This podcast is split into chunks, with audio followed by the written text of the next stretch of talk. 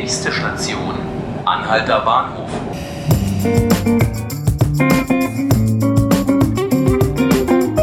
Hallo und herzlich willkommen zu 5 Minuten Berlin, dem Tagesspiegel Podcast. Ich bin Johannes Bockenheimer und ähm, mit mir im Studio steht heute meine Kollegin Karin Christmann. Hallo Karin. Hallo Johannes. Ähm, anders als für den Rest der Republik wird für die Berliner äh, diese Woche ja eine sehr kurze, was daran liegt, dass wir erstmals einen neuen Feiertag begehen werden, den Weltfrauentag nämlich. Karin, wie kam es denn dazu? Ursprünglich entstanden ist die Idee aus dem Gefühl heraus, Mensch, alle anderen Bundesländer, die haben noch viel mehr Feiertage, das ist doch irgendwie unfair, wir mhm. wollen auch ein bisschen Nachschlag. Das Gefühl ist ja auch richtig. Ähm, in Bayern gibt es 13 gesetzliche Feiertage. In Berlin waren es bisher neun, jetzt sind es zehn. Ähm, als diese grundsätzliche Idee erstmal da war, gab es dann eine muntere Liste an Vorschlägen und Ideen vom 27. Januar, mhm. Befreiung von Auschwitz, 18. März, die Revolution 48, 1848, 8. Mai, 9. Mai, 23. Mai. Also Ideen waren jede Menge da. Und dann war die Frage, was macht man denn nun? Hm. Am Ende war es Frau Giffey, die den Ausschlag gegeben hat. Die hat auf einem SPD-Landesparteitag ein ganz emotionales Plädoyer gehalten, hat gesagt, Frauentag, das brauchen wir, das ist das Richtige, hat die SPD überzeugt und äh, als die SPD sich erstmal festgelegt hatte, da wollten Linke und Grüne dann auch nicht hinten anstehen und die Koalition hat sich geeinigt. Geeinigt hat sich die Koalition allerdings auch noch darauf, dass auch im nächsten Jahr noch ein weiterer Extrafeiertag begangen wird, nämlich der 8. Mai. Wie kam es dazu? Ja, so ein Zufall. Ähm, der Frauentag ist natürlich der allerwichtigste und deshalb hat sich die Koalition auf den geeinigt. Aber Mensch, nächstes Jahr ist der auf einem Sonntag. Hm. Was machen wir denn da? So kann das nicht bleiben. Und da äh, hat die Koalition nochmal im Kalender geblättert und festgestellt, der 8. Mai, das ist nächstes Jahr ein Freitag. Das ist ja immer sehr schön arbeitnehmerfreundlich. Und außerdem ist es der 75. Jahrestag der Befreiung. Ähm, also äh, war die Sache eigentlich klar, Mensch, da gönnen wir uns noch einen über den Durst. Nächstes Jahr gibt's den 8. Mai noch oben drauf.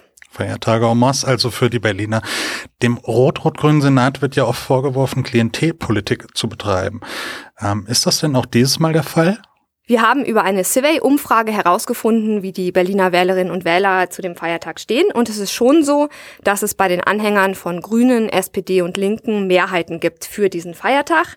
Aber so richtig groß sind die auch nicht. Und insgesamt ähm, sind nur gut 34 Prozent der Wählerinnen und Wähler der Meinung, dass der Frauentag die richtige Wahl ist. Also ich würde sagen, so ein ganz großer politischer Kassenschlager, der sieht dann schon noch anders aus. Verstehe. Wie wird der neue Feiertag denn begangen? Ähm, welche offiziellen Feiern stehen an? Welche anderen Veranstaltungen flankieren praktisch diesen, diesen neuen Feiertag für die Berliner? Ja, mal sehen. Vielleicht äh, ist am Freitag der öffentliche Straßenraum unbenutzbar und blockiert. Mal schauen. Es gibt nämlich ähm, den Aufruf vom bundesweiten Bündnis Frauenstreik äh, die Arbeit niederzulegen, sich um fünf vor zwölf Uhr mittags in den öffentlichen Raum zu setzen und sämtliche Arbeit niederzulegen. Bezahlte Arbeit, unbezahlte Arbeit, Pflegearbeit in der Familie, die Arbeit im Job, was auch immer. Mal sehen, äh, wie viele Frauen sich daran beteiligen. Das ist der eine große Aufruf, den es gibt. Darüber hinaus ähm, wird es eine große Demo geben am Alexanderplatz. Da ist um 14 Uhr der Treffpunkt. Äh, Musik, Demonstration und ein Zug nach Kreuzberg zum Oranienplatz. Es gibt natürlich auch viele kleinere Aktionen, dezentral in den Bezirken. Äh, ansonsten, was macht die Politik eigentlich? Frau Kohlert, unsere Senatorin für Gleichstellung, ähm, die verleiht am Vorabend ähm, des Feiertags den Berliner Frauenpreis an die Ärztin Karin Bergdoll. Mhm. Und am Feiertag selbst, ähm, da nimmt sie am frauenpolitischen Empfang der SPD-Abgeordnetenhausfraktion teil. Ja, und Herr Müller, von dem ist nichts bekannt, äh, zumindest bis Freitag wusste in seinem Büro niemand was von Terminen im Zusammenhang mit dem Frauentag. Der Bürgermeister begeht das also, so nehmen wir mal an, eher im privaten Rahmen. Viel los in der Stadt, aber ohne große Beteiligung in der Politik, so klingt's. Karin, vielen Dank, dass du dir Zeit genommen hast. Bitte sehr. Bevor in der Hauptstadt allerdings gefeiert wird, stehen noch einige wichtige Termine an. Und einer davon ist das Treffen von Wirtschaftssenatorin Ramona Popp mit ihrem Londoner Kollegen, dem Bürgermeister für Wirtschaft Rajesh Agrawal.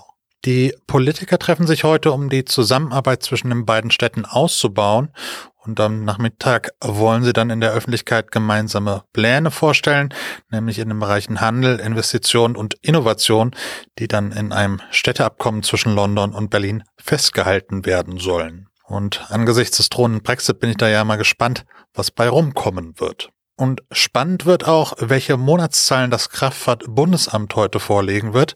Eine Konferenz ist für 12 Uhr heute vorgesehen. Bereits im Januar hatte der Branchenverband ACEA e mitgeteilt, dass die Nachfrage nach Autos fast in der gesamten Europäischen Union zurückgegangen sei. In Spanien und Italien ging es mit minus 8 Prozent und minus 7,5 Prozent am rasantesten bergab. Aber auch in Deutschland sanken die Absätze um 1,4 Prozent. Für die deutsche Wirtschaft sind äh, solche Entwicklungen nicht unerheblich, weil die Automobilindustrie zu den größten Wirtschaftszweigen im Land zählt. Und auch hier in der Region Berlin-Brandenburg sind über 220 Unternehmen der Branche tätig. Wollen wir also hoffen, dass die Zahlen des Kraftfahrtbundesamtes gut ausfallen. Interessant werden dürfte auch eine neue Publikation des Leibniz-Instituts für Wirtschaftsforschung in Halle, die am Montag allerdings nicht in Halle, sondern in Berlin vorgestellt wird. Unter dem Titel Vereintes Land drei Jahrzehnte nach dem Mauerfall haben die Forscher eine Bilanz über die Wiedervereinigung erstellt. Darin geht es dann unter anderem über Lohnunterschiede im Westen und Osten, über die Entwicklung des Mittelstandes im vereinten Deutschland sowie den Einfluss der Globalisierung auf das Wahlverhalten in beiden Landesteilen. Das waren 5 Minuten Berlin, der Tagesspiegel Podcast. Am Mikrofon war heute Johannes Bockenheimer und zu Besuch im Studio hatte ich meine Kollegin Karin Christmann. Alle Folgen des Podcasts finden Sie online auf tagesspiegel.de slash podcast und abonnieren können Sie uns auf iTunes und Spotify. Vielen Dank fürs Zuhören.